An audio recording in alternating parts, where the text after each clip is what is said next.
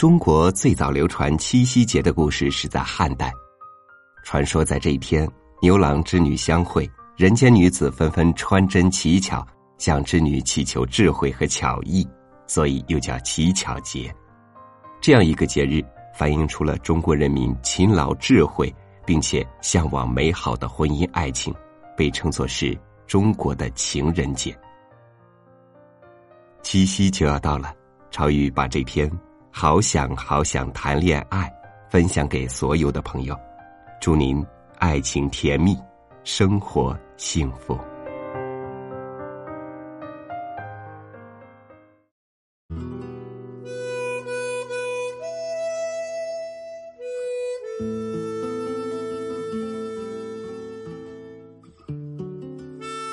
一位已婚的女性朋友告诉我：“会。”好想好想谈恋爱，有人疼有人爱，还有羞涩的心跳，浪漫的玫瑰，夕阳下的散步，深夜的深拥缠绵。笑了笑，我想起那个春天初相识，四月的风温柔的吹拂在脸上，我在医院遇见他，消瘦的大男孩格外羞涩，却常常跑到奶奶的病房来，捶捶肩，揉揉腿，细心周到。虽然不是想象中的双眼皮、小酒窝，笑起来坏坏的帅哥，但是仍然对他产生几分好感。记得那年的生日，他很羞涩的送花给我，鲜艳夺目的玫瑰，娇滴滴的散发着醉人的香气。我说感谢，但是我是喜欢百合的。他很惭愧的低下头，小心的说：“抱歉，我事先没有打听清楚，情人节再送百合好不好？”后来他又变戏法的拿出巧克力给我，说：“甜蜜细腻的味道，女孩子都是喜欢的吧。”最后，他掏出一个精致的 U 盘给我，他说。知道你喜欢写字，以后写了保存在 U 盘里，慢慢写。等待年老，我们坐着摇椅慢慢摇，慢慢回味。爱情初期是甜蜜的，虽然后来出现小小的波折。次年毕业了。被安排到项目见习，跟着工地走，环境条件恶劣。刚出校门的小女生难免娇气，看见办公室躺着横七竖八的桌椅、脏兮兮的地面，就哇的一声蹲在地上大哭起来。他知道我肯定接受不了这样的环境，很是担心。每天下了班，便提着我最爱吃的瓜果零食到项目部看我。然后再赶最后一班公车回去，日日如此。那段时间，我却异常的烦躁不安，对他也是爱睬不睬。有次打电话给我，突然断了电，我便没有给他回复。过了些时刻，他却大汗淋漓的出现在我面前，我却冷漠的问他：“你怎么来了？烦不烦呢？”他说：“你的电话突然断了，我担心你出事。”小心翼翼的言语却没换来我的一丝感动。我不耐烦的赶走他。现在看见了，我没事，你回去吧。便把他推出办公室，自己倒头就睡。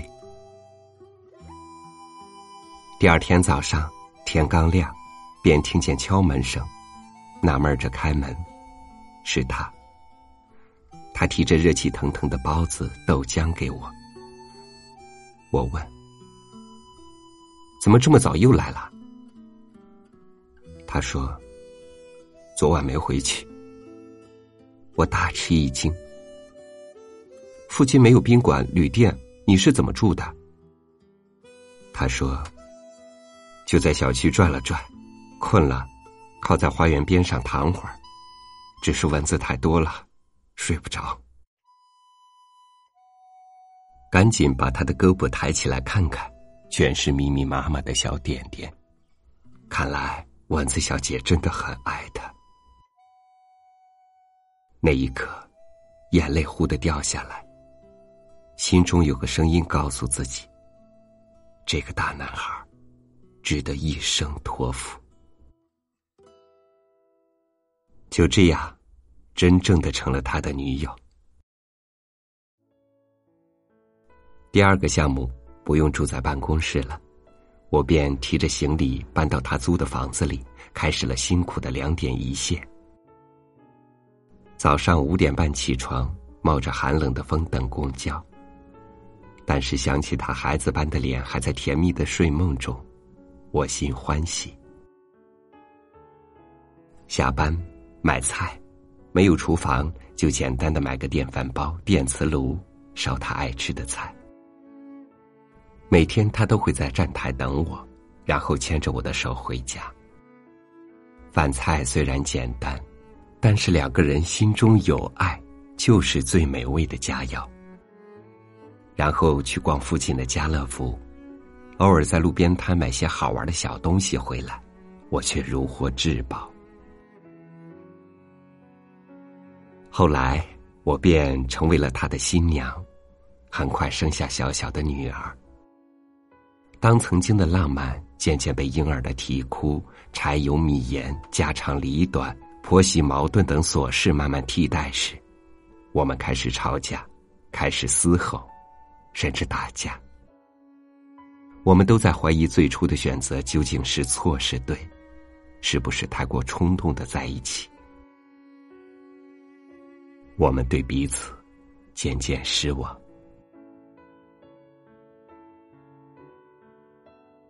婚礼三周年，孩子慢慢长大了。会站在中间拉着爸爸妈妈的手，奶声奶气的说：“爸爸妈妈，我们是快乐的一家人。”便转脸看了看他，相视一笑。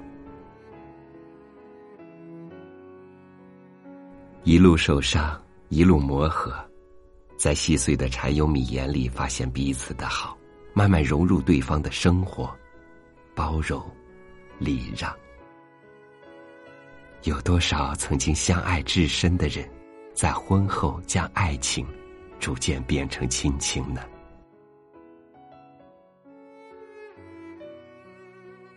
我对女友说：“是啊，好想好想谈恋爱，有人疼，有人爱，还有我最爱的百合香气，温暖的拥抱，细心的叮咛，醉人的笑容，还有满满的关怀。”天蓝蓝，云飘扬，秋风四起又如何？有爱，便是春。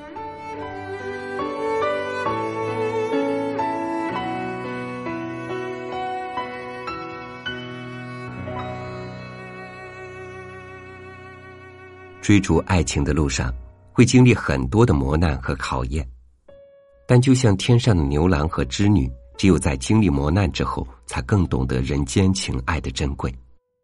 同时，美好的爱情也需要用勤劳的双手去守护、去支撑。大胆的去寻找、去守护你的爱情吧，在即将到来的美好时刻。同样，在这样一个七夕的前夕，我还有一个好消息要告诉大家。我们三六五读书的新主播今晚也要在微信公众号和大家见面，欢迎大家微信搜索“三六五读书”关注收听，同时也希望大家能够给予他们更多的鼓励和支持。我是朝雨，七夕快乐，明天见。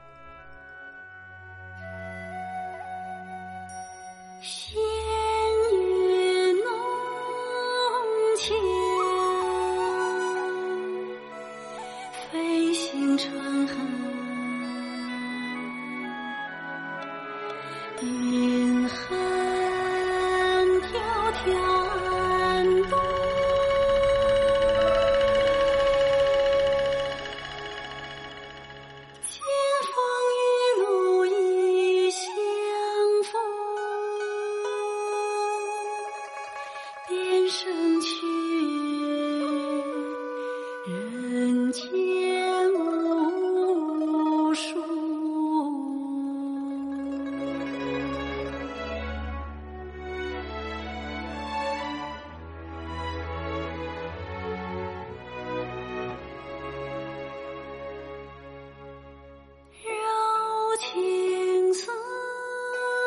水，佳期如梦，人故鹊桥归路，